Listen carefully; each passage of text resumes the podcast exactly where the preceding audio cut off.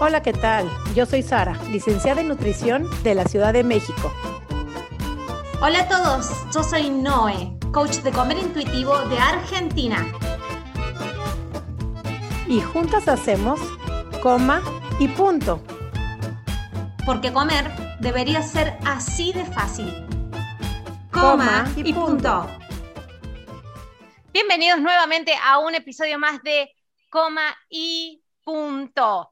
Cada episodio nos estamos superando en temáticas. Hoy vas a entender todo desde otra perspectiva. ¿Cierto, Sari? ¿Cómo estás, Sari? Así es, muy feliz, encantada aquí, feliz de estar contigo, que también eres mi VIP porque haces un trabajo genial en estas grabaciones, en estos podcasts, en subirlos a YouTube, en tenerlos cada día, todos los domingos en la mañana los tenemos en Spotify, los tenemos en YouTube, así es que agradecida con tu trabajo y agradecida que cada vez llegamos a más hogares, a gente que le hace sentido estos temas. Y la verdad es que hoy tenemos aquí a una psicóloga maravillosa que está dando de su tiempo después de una jornada de trabajo, que hoy tiene a flor de piel este tema que vamos a grabar. Y les quiero presentar a Ana Paula Molina. Bienvenida, Ana. Muchas gracias, Ari. Qué gusto poder estar aquí, Noé, contigo también en Coma y Punto. Estoy muy emocionada. Eh, ya platicaremos más, pero estoy súper emocionada de poder estar con ustedes hoy. Y Ana Paula les va a platicar que ella es psicóloga, especialista en la diversidad, en la equidad, en la inclusión, con un enfoque en la justicia social, con estudios en impacto social, trabajo social y la amplia experiencia con poblaciones con discapacidad y otras identidades marginalizadas. Es feminista, aliada a la LGBT y es activista. Su cuenta de Instagram, que se llama Acuerpada, la verdad es que a mí me tiene sorprendida, hace un trabajo hermoso, de ahí fue que la contactamos y luego, luego accedió a venir, así es que bienvenida Ana, platícanos un poquito de ti, cómo llegas, cómo creas tu cuenta, a dónde te ha llevado y cuál es tu experiencia con Acuerpada. Pues mira, en mi descripción siempre pienso que uso palabras muy eh, elaboradas a veces y que no todo el mundo estamos en el mismo camino. Entonces, eh, me da mucho gusto que podamos platicar un poquito de mi historia para entender un poco más de, dónde vienen todas estas palabras. Em, yo crecí siempre como una persona en un cuerpo grande. Fui una niña gorda, una adolescente gorda y ahora soy una adulta gorda. Y por supuesto, durante ese proceso, pues viví muchísimas dietas y una historia con mi cuerpo y con la comida que no difiere mucho de las mujeres que he conocido en este camino. Eh, muchísimas dietas de todos los tipos. Eh, ahora soy muy pública con esto, aunque en su momento era muy privado, pero incluso campamentos de pérdida de peso en Estados Unidos, este, muchas cosas de este tipo. Y a la par también durante mi vida más como del lado profesional, que empezó a los 14, entonces no es tan profesional, pero empecé a hacer voluntariado en muchas fundaciones que se dedicaban al tema de justicia social y al tema de inclusión de personas con discapacidad. Empecé a adentrarme en la comunidad LGBT, entonces a entender cómo funciona el sistema de nuestra sociedad, que es un poco lo que vamos a platicar, cómo realmente es una pirámide y el hombre blanco heterosexual está hasta arriba y todos los demás estamos abajo de ellos. Eh, y empezar a entender eso, cómo, cómo oprimimos a otras poblaciones y demás. Eh, después de un tiempo de estar haciendo mi última dieta, más o menos a principios del año pasado, eh, me empecé a cansar, a decir, creo que esta no es la vida que yo quiero, como yo veía mi vida, ahorita tengo 25, y pensar mi vida así hasta los 80, yo decía, wow, no sé si esto es verdaderamente lo que yo quiero y me empecé a cuestionar y así encontré algunas eh, activistas que se dedican a estos temas, empecé a encontrar libros, cuentas en Instagram, podcasts como Como hay punto, por eso soy tan, eh, estoy tan emocionada de que me inviten siempre a podcast porque así es como yo descubrí esto. Em, entonces empecé a adentrarme y me di cuenta que este tipo de vida y esto que predicamos en estas cuentas me lleva a una vida mucho más trascendente. Me da tiempo para, en vez de estar haciendo planes alimenticios para mí misma y pesándome y registrando mis cambios en peso, poder estar haciendo algo trascendente como esa cuerpada. Cuando me di cuenta que podía hacer algo muy padre, mi esposo eh, en una tarde en la lavandería me sentó y me dijo, tienes tres días para decirme qué vas a hacer con esta información que te está cambiando la vida. Y en esos tres días empezó a corpada. Em, entonces, ahora he encontrado que de todas las poblaciones con las que yo había trabajado antes, de ninguna era parte yo. Yo no tengo una discapacidad, no soy parte de la comunidad LGBT Y esto es diferente porque ahora yo sí soy la del cuerpo gordo y estoy hablando por personas con cuerpos gordos. Entonces ha sido un camino muy interesante, también más difícil porque es más difícil luchar por tu propia eh, por tu propia humanidad de una forma, eh, pero ha sido también padrísimo poder encontrarme con personas como ustedes y encontrar una comunidad también acá. Es increíble lo del sentido de pertenencia. Vos como psicóloga seguramente eso lo debes hablar siempre con, con tus pacientes y esto es lo que siempre reiteramos con Sari, que capaz que cuando Sari tuvo que hacer su propio proceso, cuando yo tuve que hacer mi proceso de dejar de hacer dietas, fue todo muy intuitivo y a los ponchazos, o sea, los ponchazos era, no sabías a dónde iba a parar, era estar con los, estar cegada básicamente, con los ojos tapados, ir caminando y ver qué es lo que pasaba. Hoy hay contención y eso es genial. Quiero que nos expliques, y siempre pido esto de que sea, que nos expliques como si fuéramos nenes de cinco años en el jardín, porque tenemos que aprender otra cosa, nociones nuevas teorías, abordajes, visiones nuevas. Entonces es como que en esto de deconstruirnos tenemos que volver a aprender como si fuéramos nenitos. Nosotros con la Sari hablamos mucho de lo que es el miedo a engordar, la gordofobia, todo desde la parte individual, lo internalizado. Pero hay todo un sistema, una cultura, todo un legajo que se fue haciendo parte, que, que corre lo más íntimo de nuestras fibras, que es por eso tan difícil sacárselo. ¿Cómo le explicas a alguien el miedo a engordar sin explicarles que hay todo un bagaje de historia detrás de por qué tenemos ese miedo? De por qué el miedo de los cuerpos grandes. Quiero que me expliques esto, Ani, de qué es lo que es culturalmente toda esta estructura que se, por osmosis la adquirimos y cómo llega a que la sociedad quede tan desestabilizada, tan desigual y que hoy estemos visibilizando todas esas desigualdades para que las personas puedan encontrar libertad. Y nuestra lucha particularmente es con la liberación de los cuerpos, de todos, de la cultura de dietas, de la gordofobia, de entender todo esto para poder transitar una vida en paz. Explicarle a la gente toda esta cosmovisión, esta estructura más grande que nosotros, que contiene todo este miedo, toda esta aberración. Pues básicamente, por ejemplo, explicarle a alguien que no conoce nada, que no sabe lo que hago, que no sabe a qué me dedico y que no tengo tanto tiempo para explicar, Em, normalmente empiezo diciendo, nos han hecho creer que los cuerpos gordos están enfermos. Yo estoy gorda y no estoy enferma y no soy la única. Em, explico un poco eh, este tema de la, terminología que se usa en la ciencia entre asociación y causalidad. Es decir, hay una asociación entre personas gordas y ciertas o pesos altos y ciertas enfermedades, pero no hay causalidad. Es como decir que unos dientes amarillos crean cáncer de pulmón. No ese es el caso, sino que fumar crea cáncer de pulmón y también a dientes amarillos. Hay una asociación entre personas que tienen dientes amarillos y cáncer de pulmón, pero si blanqueamos los dientes de esa persona, el cáncer de pulmón no se va. Es lo mismo que si adelgazamos a una persona gorda, ¿no? Empiezo por ahí. Además, quiero decirte que no existe una forma eh, eh, científicamente comprobada de hacer perder peso a las personas. Si quieres puedes meterte a mi página, ahí hay mucha información, no me voy a meter a detalle, pero no hay una forma y hay más probabilidad de que si haces una dieta, aunque no sea restrictiva, que subas más de peso a que subas solo al peso en el que estabas o que te mantengas bajo. Entonces, en realidad, no, tiene, no hay ningún punto en que yo haga otra dieta cuando además me mantengo saludable. Entonces, lo que yo hago es primero trabajar en que las personas gordas podamos buscar la salud sin importar a qué peso nos lleve eso, es decir, seguir promoviendo comer frutas y verduras, movernos, pero también la salud social y la salud mental y todo esto. Y la salud social y la salud mental viene de que no me importa si crees que estoy enferma y no me importa si no te gusta mi cuerpo, me merezco redes sociales libres de acoso, me merezco ropa que me quede, me merezco ropa deportiva que me permita moverme, me merezco gimnasios libres de acoso, ¿no? Me merezco simplemente vivir mi vida y poderme comer mi pastel de cumpleaños sin que me estés observando y analizando.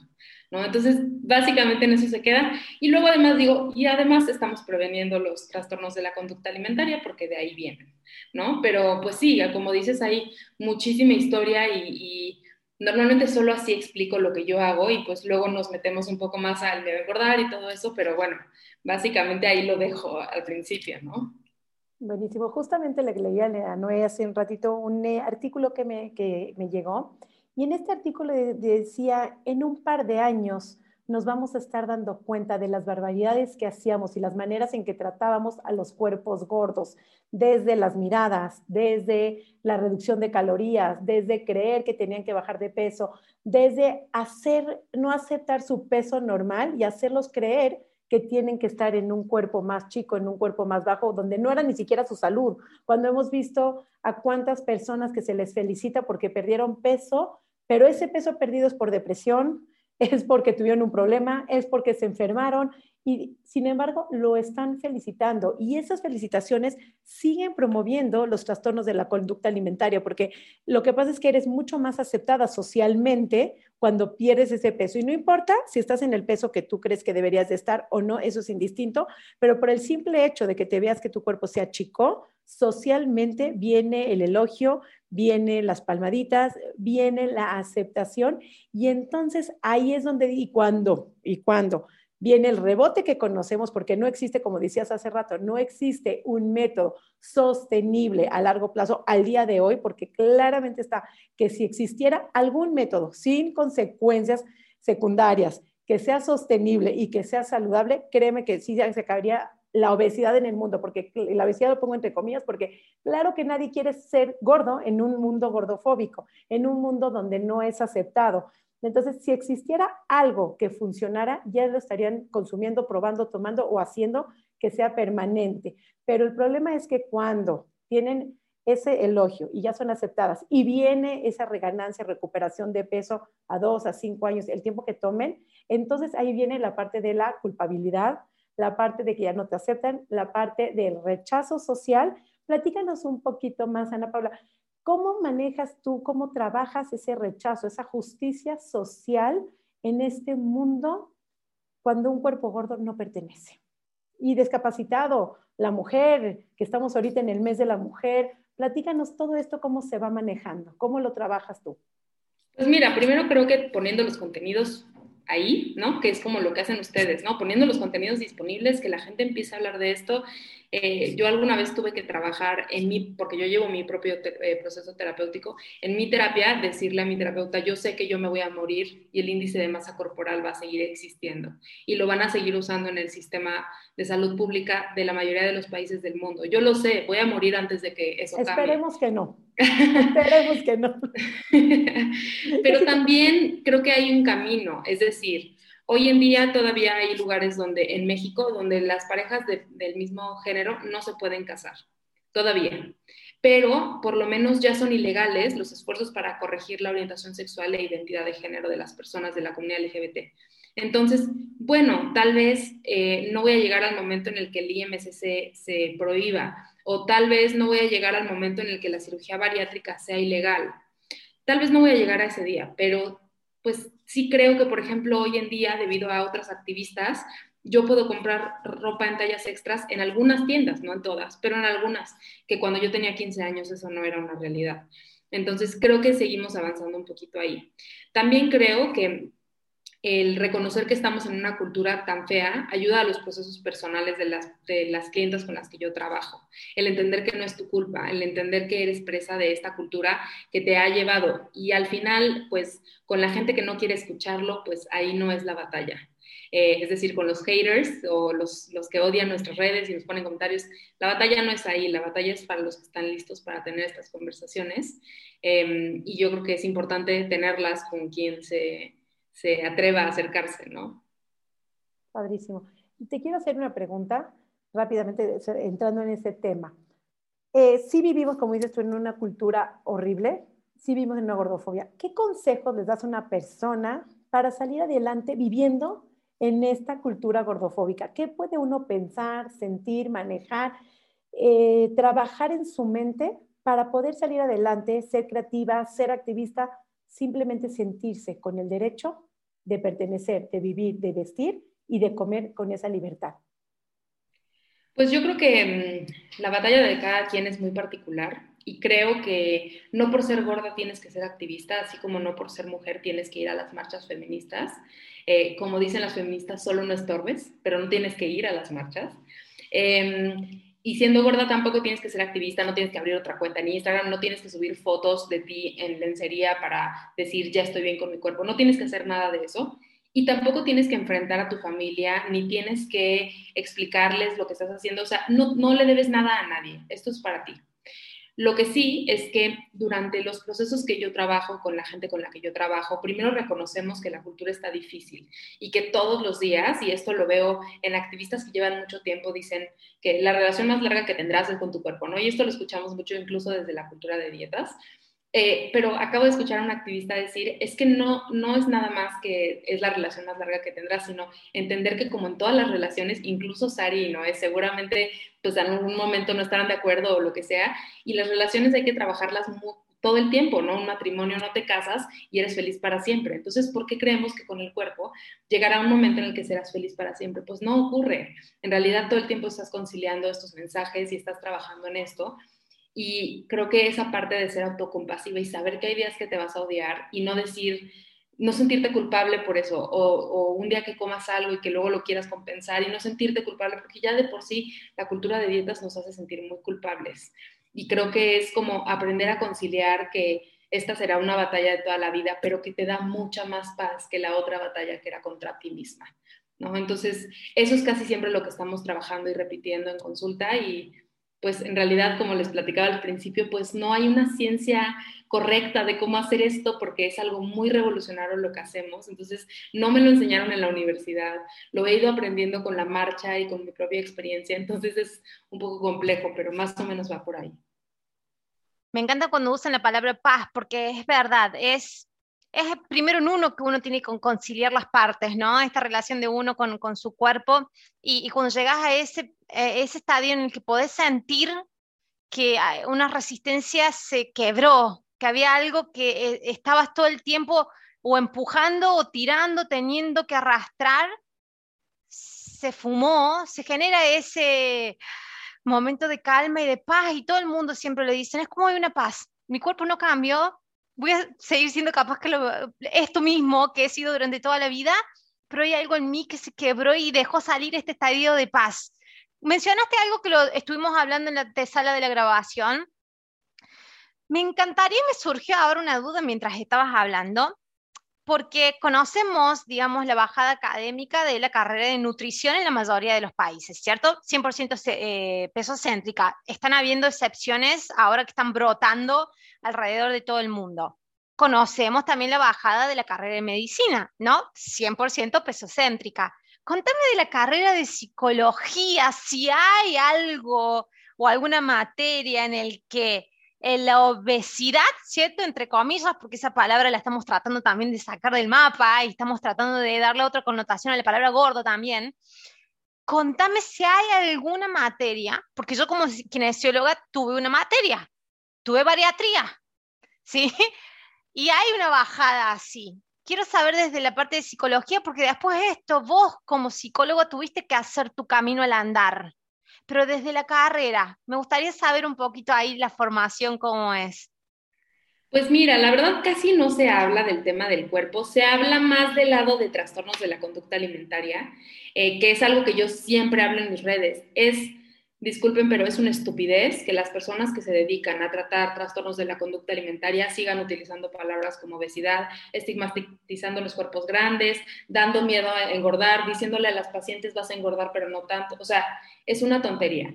En realidad, yo cuando estudiaba la carrera no pensaba que me iba a especializar en trastornos de la conducta alimentaria, entonces no metí eh, como clases particulares de eso, ni trabajé directamente con pacientes con trastornos de la conducta alimentaria ni nada. Pero eso es una línea.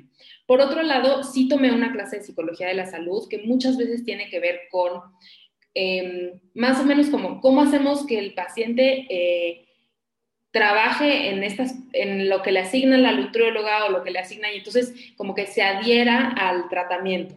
¿no? Que pues ahora lo pienso y pues una dieta no es un tema psicológico para adherirse, pues es un tema biológico de por qué sueltas la dieta en un momento, ¿no? Entonces, ese es por otro lado.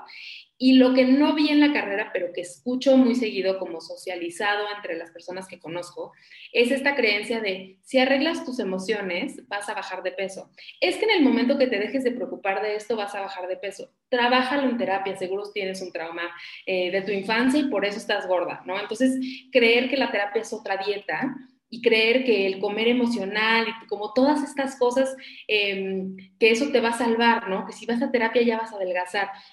Y pues no, tampoco. O sea, no todas las personas gordas somos gordas porque nos alimentamos de forma emocional. Somos gordas porque somos parte de la diversidad humana y punto, ¿no? O sea, no, no lo va a resolver un psicólogo. Entonces, creo que todas esas creencias es lo que hay que, sacar, más bien. Qué bueno que lo mencionaste. No lo habíamos mencionado todavía en ningún episodio, pero eh, de los mensajes que me llegan y de las historias que nos cuentan a mí, a Sara nos dejan papiros así de historias, a vos te, dejan, te deben dejar esos mensajes así largos como haciendo catarsis eh, siempre me dicen, llegué a cierto peso y la nutricionista me mandó a la psicóloga porque yo no podía bajar más. Eso está entonces en la psicología como, y, es un lenguaje secreto eh, entre nutricionista y psicólogo parece, pero hay un montón de gurús por ahí de la baja de peso, no sé, gurús de la baja de peso que dice, arregla tus emociones y desbloquea tu bajada de peso también se agarran de eso para justificar, como si el estar gordo fuera una cuestión, estar, es estar mal. Seguimos, o sea, reafirmando eso, estar gordo está mal, entonces vamos a buscar una causa. Si no es emocional, es psicóloga, es psicológica, si no es psicológica, es nutricional, y si no es nutricional, es hormonal, y si...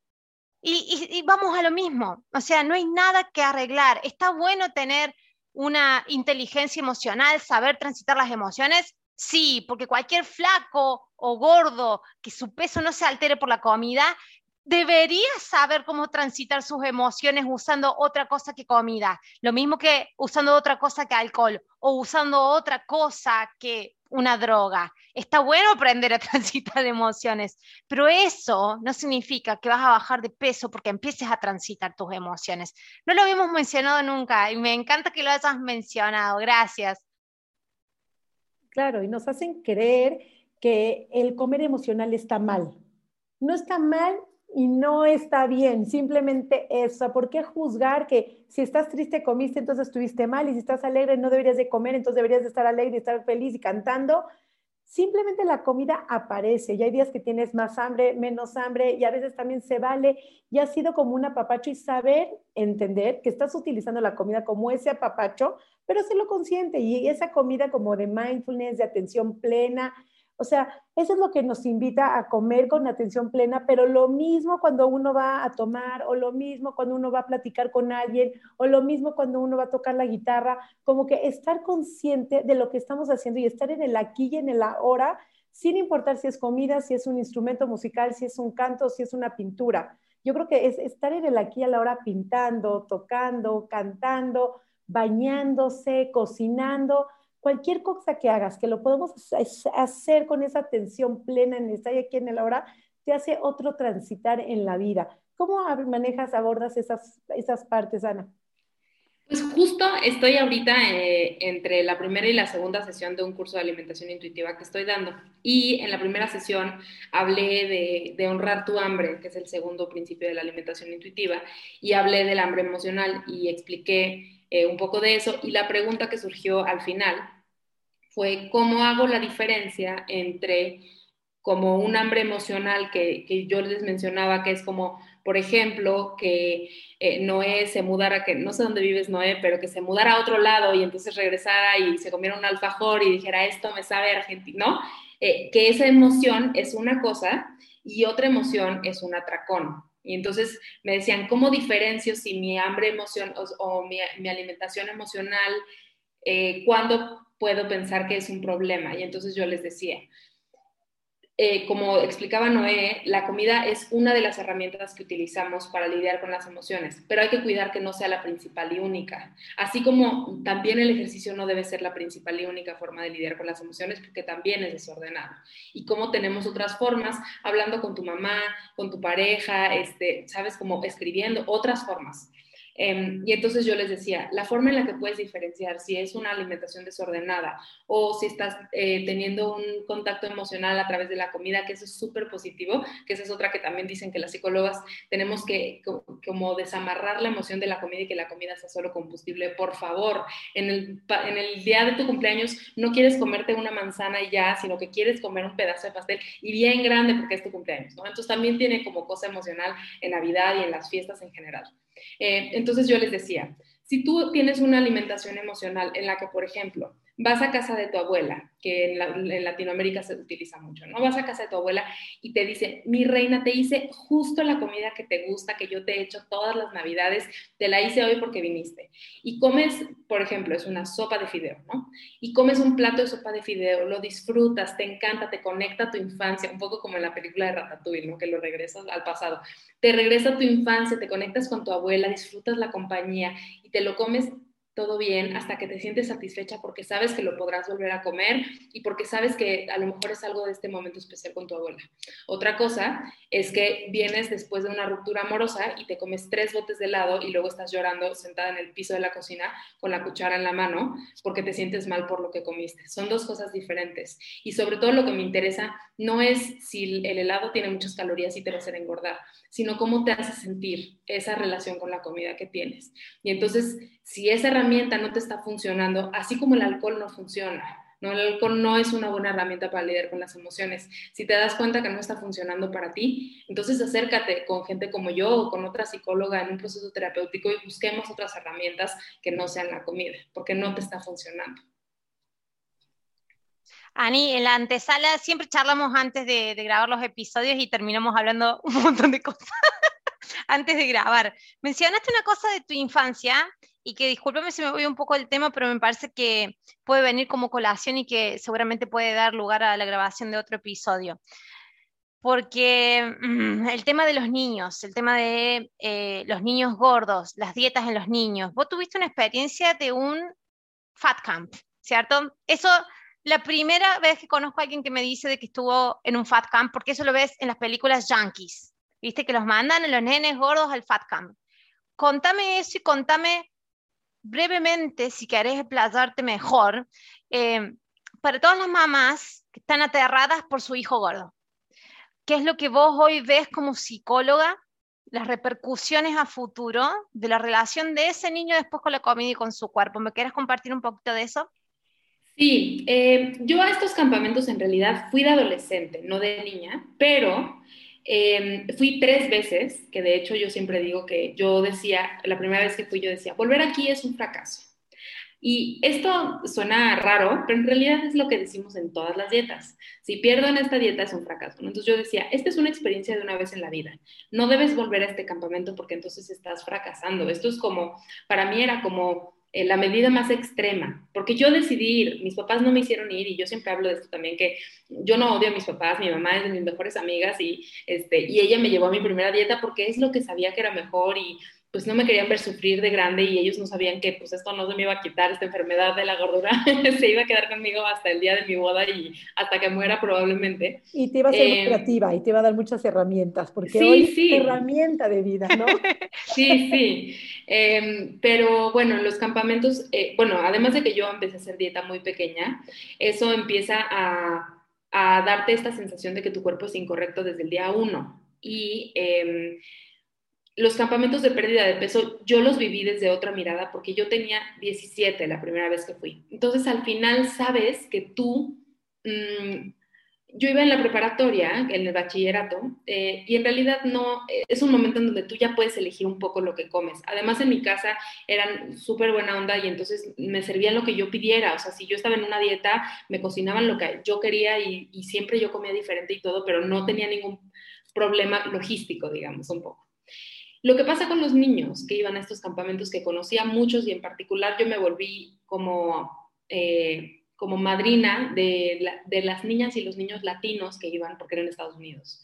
Entonces yo les ayudaba, había niños tan pequeños de 8 años en esos campamentos, que se iban a otro país con otro idioma que no entendían, a resolver un problema que no es suyo eh, y haciendo lo propio, ¿no? Entonces, en esos campamentos, ¿qué hacíamos? Nos asignaban la comida, nos enseñaban de nutrición, este, nos hacíamos ejercicio como seis horas al día, yo creo, más o menos.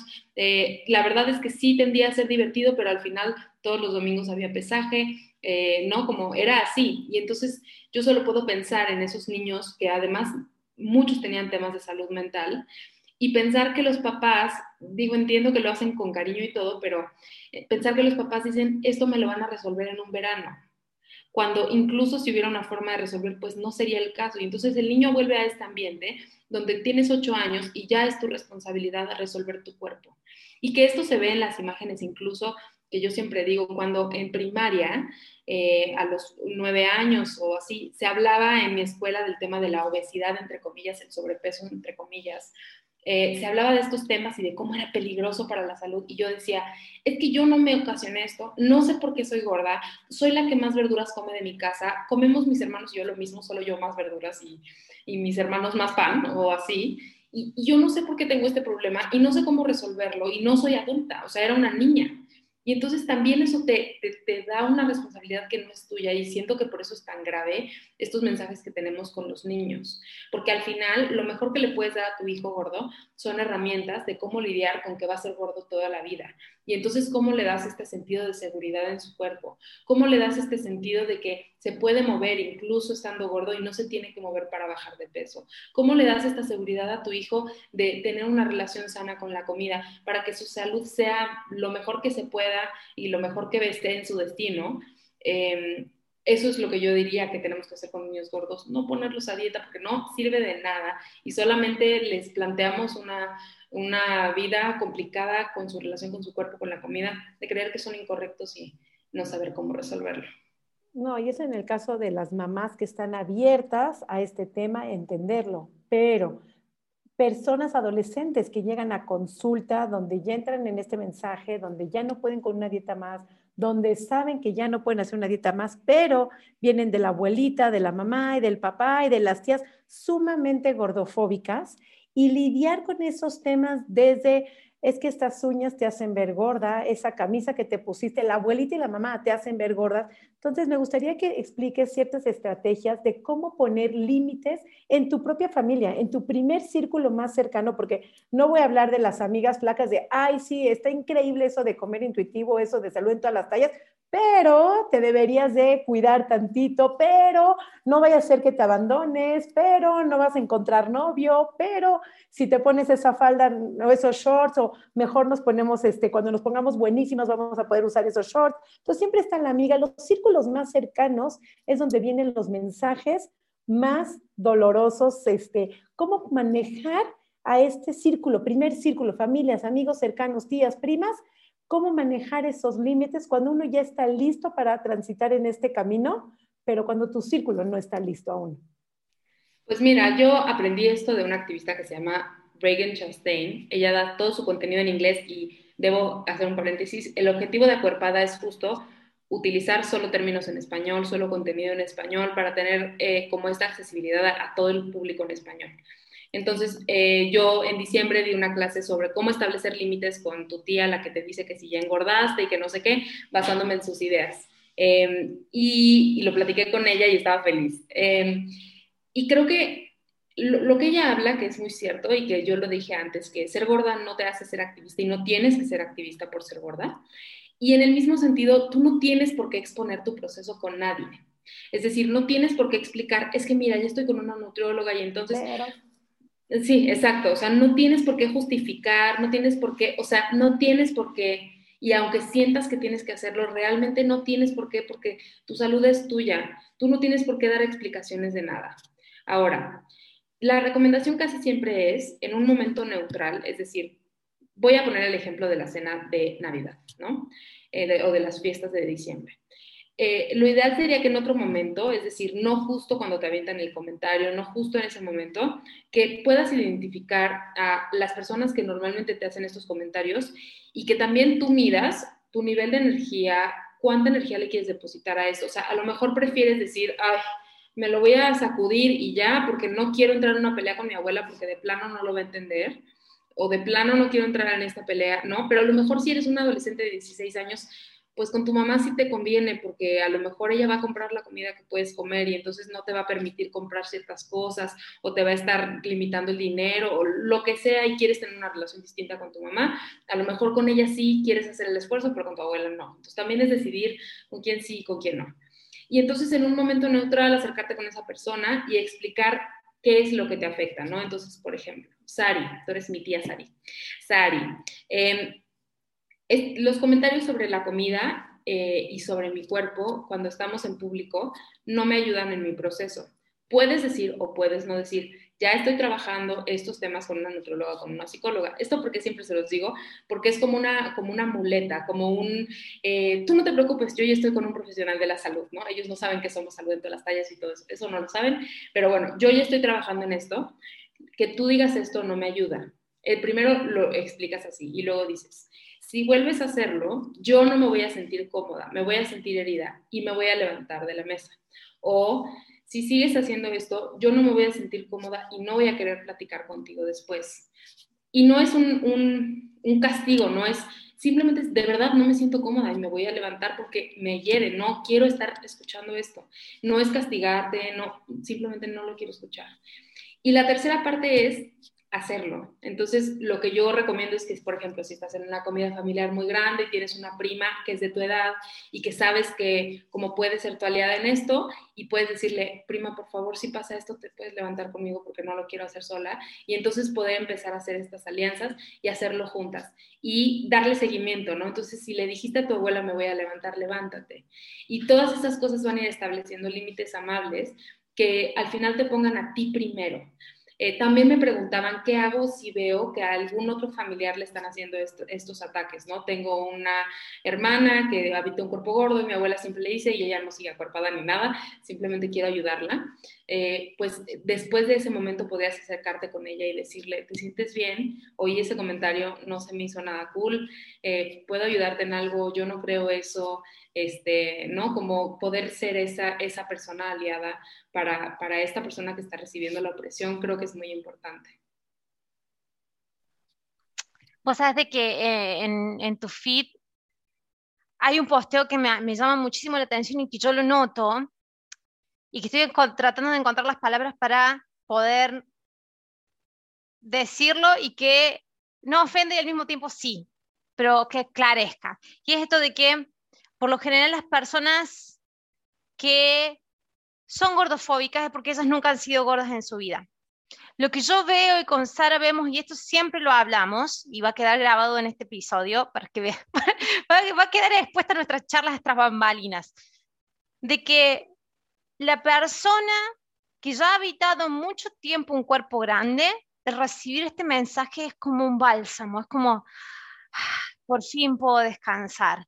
Y por lo general todo un proceso de comer intuitivo, de dejar de, hacer dietas, lo llevo como mucho más ameno. Es como decir, quiero eh, absorber esta información, pero yo, que siempre estaba peleando por ser un cuerpo flaco y lo, mantenía de manera artificial, no era atleta fitness, pero era re artificial lo mío. En el momento que respiraba era, me subía todo, porque no era natural en mi cuerpo. Yo lo peleé, yo lo peleé porque yo era la cultura, vos visto mi, mi, mi, mis redes sociales, yo era cultura de dietas, entonces no lo podía soltar. Y fue, y fue un, fue tener que hacer un duelo, dejar morir algo y hacer ese duelo. Entonces era llorarlo, patalearlo, después decir, no, esto no puede ser, no, esto no puede ser, tiene que haber, lo peleé muchísimo. ¿Por qué? Porque yo me jugué entre dos paradigmas, entre dos realidades, entre la realidad de que, no, capaz de que si me esfuerzo suficiente y lo demasiado, puedo llegar a obtenerlo.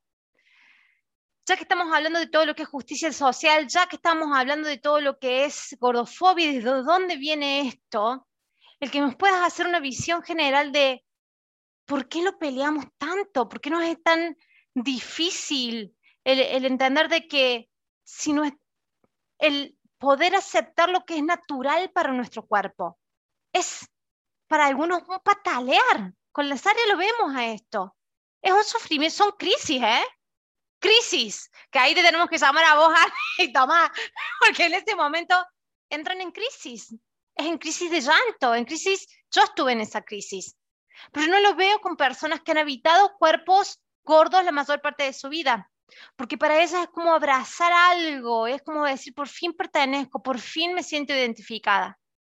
Para mí, para mí, Noelia, lo tuve que pelear, lo, con mi, cabeza era como una garrapata que estaba ahí eh, chupando parte de mi cerebro y que estaba infectándome y que me la tuve que despegar y dolió ese despegue ¿Cómo es que lo ves vos? Porque me, llamó muchísimo esa atención ese posteo que hiciste. Por lo general, las personas que son gordofóbicas, que dan un discurso gordofóbico, nunca fueron gordas en toda su vida. Cuéntame un poquito de eso. Pues mira, hay una mezcla. Eh, en algunos... Eh, en algunos podcasts así me hablan y, y, me dicen, es que son los estándares de belleza. Y sí, yo creo que en las personas que han habitado un cuerpo delgado, el impacto mayor viene de las fotos como suben las Kardashians, que son irreales de muchas formas porque las editan, porque su ropa está hecha específicamente para ellas y por eso les queda de esa forma, porque seguramente estoy hablando sin saber, pero pienso que probablemente tienen conductas bastante desordenadas de la alimentación, que no es decir que tienen un trastorno de la conducta alimentaria, pero la mayoría de las personas tenemos conductas desordenadas de alimentación. Entonces, no podemos saber nada de la salud de esas personas, pero son las personas que nos representan. Y lo voy a decir así, yo soy súper fanática de Disney, obsesionada, pero yo siempre supe que yo no iba a poder ser una princesa. Y eso es lo que nos está diciendo. Hay un cierto estándar de cómo se deben de ver los brazos, las orejas, los ojos, las ojeras, o sea, todo tenemos un estándar perfecto de cómo debe ser. Y las mujeres además tendemos, por la opresión que hemos recibido de los hombres, a ser más perfeccionistas, porque sabemos que tenemos que trabajar el triple para lograr lo que logran ellos. ¿no? Entonces, en el cuerpo delgado lo veo por ahí, como tiene que ver con estos estándares de belleza, pero a la vez por otro lado, está todo este tema de la opresión a los cuerpos gordos. Y entonces cuando las mujeres delgadas empiezan a subir de peso, se están acercando a la opresión. Es como si hubiera como una escala de grises y que en el blanco está la delgadez absoluta y en el negro está la gordura absoluta. Y se empiezan a ir hacia el gris más oscuro, más oscuro y da miedo. Da miedo porque realmente sí no vas a encontrar ropa de tu talla. Da miedo porque realmente sí te van a empezar a hacer comentarios, te van a empezar a acosar en redes sociales.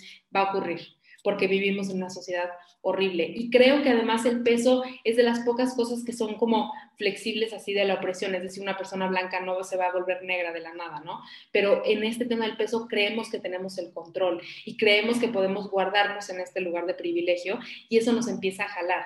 Ahora, las personas gordas, ¿qué es lo que pasa? No queremos permitirnos caer en esa, en esa opresión absoluta. Entonces, siempre estamos jalando hacia, ok, un poquito más de privilegio, por favor, un poquito más de privilegio y se los comparto así como yo siempre fui gorda, pero siempre estuve a dietas porque estaba a punto, nunca estuve en el IMC normal, pero estaba a punto y entonces es estar a punto como que otra vez y otra vez y entonces también fue difícil para mí de dejarme ir, que en realidad yo digo más dejarme ser.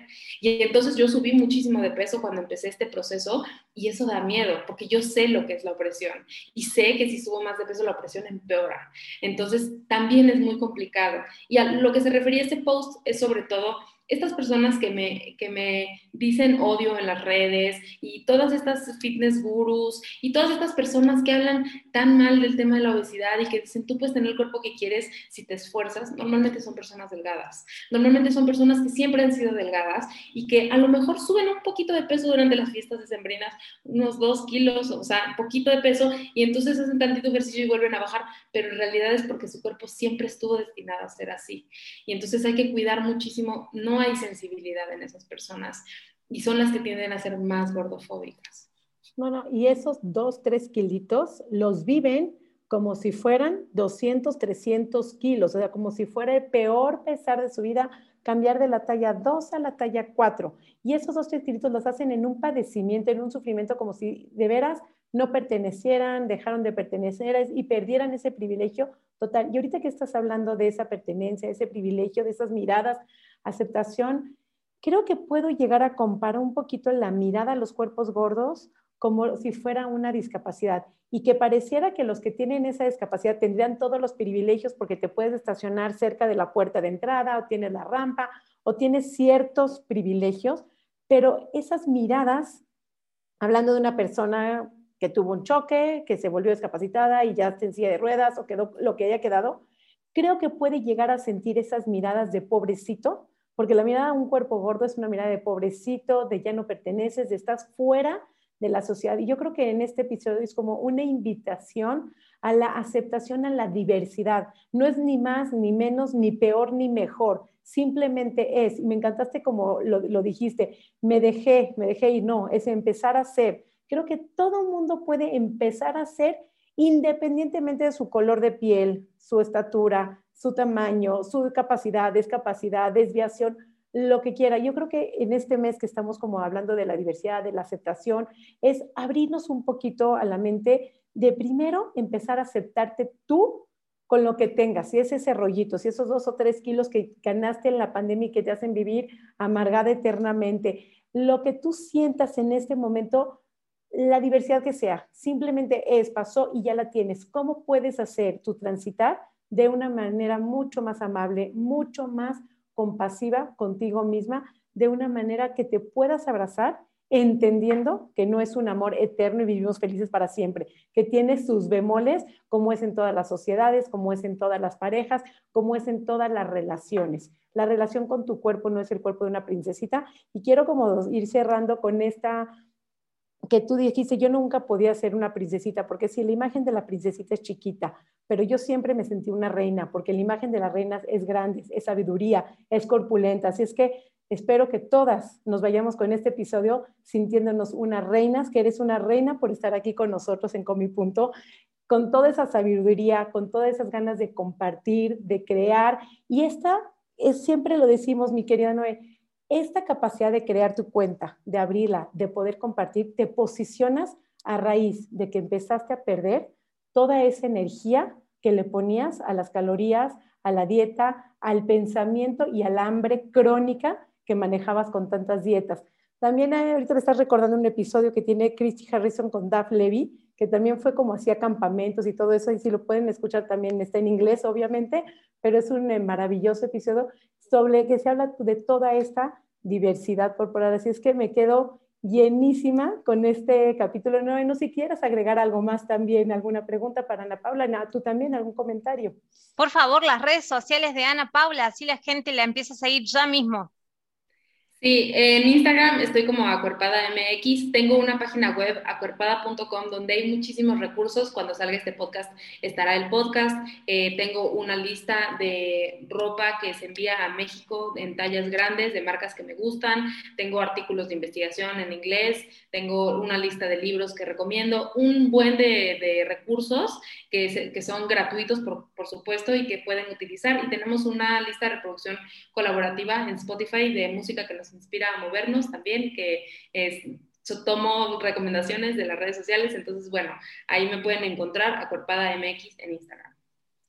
Qué hermoso, de veras qué manera de compartir, de ahora es que no estamos solos, no somos nada más, este, Noé, Sari, hablando ahora somos Noé, Sari, Ana Paula, acuerpada, mi cuerpo sin reglas, nutrición, Sari, para que nos sigan todo el tiempo. Estamos para acompañarte. El material está disponible, la información, este podcast está lleno de material sumamente valioso con cada una de las invitadas que han aceptado, que han estado con nosotros con todo el cariño, como es tu caso. Así es que usen, hagan disponible toda esta información. Qué hermoso que tienes todo este material a disposición. Te agradecemos muchísimo el tiempo en el que estás acá, en todo tu tiempo, todo tu esfuerzo, porque sabemos que estar detrás de redes sociales implica un esfuerzo enorme, de mucho tiempo, de mucha dedicación y a veces ni siquiera remunerado, pero creo que la mayor satisfacción es la satisfacción de que sabes que estás en una posición de poder dar, de poder ayudar y de poder sobre todo pertenecer y ir haciendo comunidad.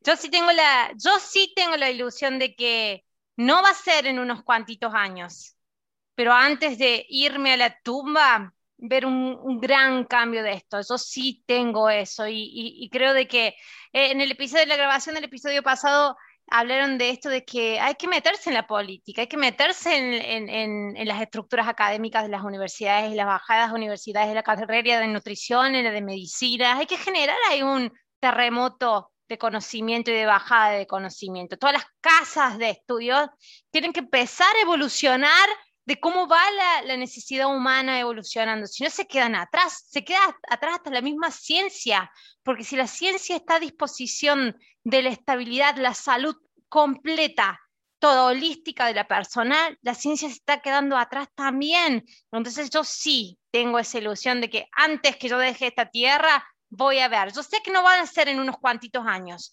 Y siempre lo hablamos con Sara. Este episodio, este podcast, todas las personas que ahora están haciendo mucho activismo, va a ser explosión de acá a 10 años. De acá a 10 años va a ser recursos que vamos a dejar en internet y todo el mundo va a echar a mano. No va a ser ahora, pero sé que antes de que me vaya de esta tierra va a haber un, un cambio re grande y brindo por eso, Ani. Muchísimas gracias por estar en este espacio y dedicar este tiempo para nosotras. Muchas gracias. Por último, nada más antes de irnos, quiero eh, reconocer que estamos grabando este episodio el 8 de marzo, que es un día muy importante para mí. He estado conmovida todo el día y solo quiero recordarles que la cultura de dietas y la gordofobia viene de la creencia de que los cuerpos femeninos son de consumo y que entonces eh, si hay alguna feminista escuchando este podcast y que todavía no sabe si la cultura de dieta sí o no y dónde acomodarse, recordarte que esta creencia viene de, que, viene de que los cuerpos son cuerpos de consumo y que el cuerpo es territorio público y tu cuerpo no es territorio público, es territorio privado y tú decides qué quieres hacer con él y qué no. Entonces, solo quiero reconocer eso de este día y agradecerles mucho la invitación.